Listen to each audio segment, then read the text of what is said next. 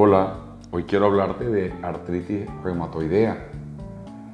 Cada día estamos viendo con mayor frecuencia cómo pacientes con esta afectación visitan nuestro consultorio.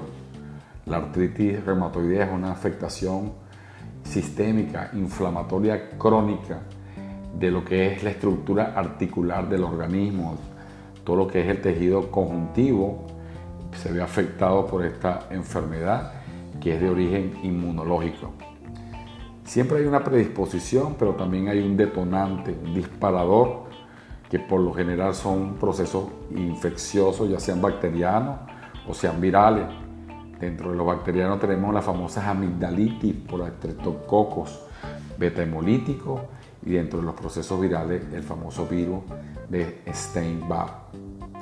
Es una enfermedad que va a causar daño a todo lo que es la estructura articular, como les dije, lo que es membrana sinovial, lo que es el hueso subcondral y lo que es el colágeno articular.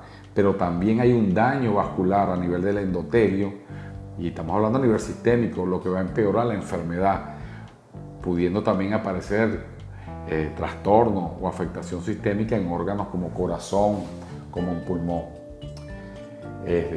La ozonoterapia constituye hoy día una alternativa de tratamiento para la artritis reumatoide. Excelente, ya que mejora el dolor y por lo que sabemos de la ozonoterapia controla la inflamación, por lo que se justifica su uso y además sabemos que la ozonoterapia nos va a modular, nos va a regular el sistema inmunológico, le va a, a bajar la exaltación a ese sistema inmunológico que en esta enfermedad crea anticuerpos contra el mismo cuerpo, en este caso contra estructuras articulares, mejorando así la calidad de vida de nuestros pacientes. Gracias.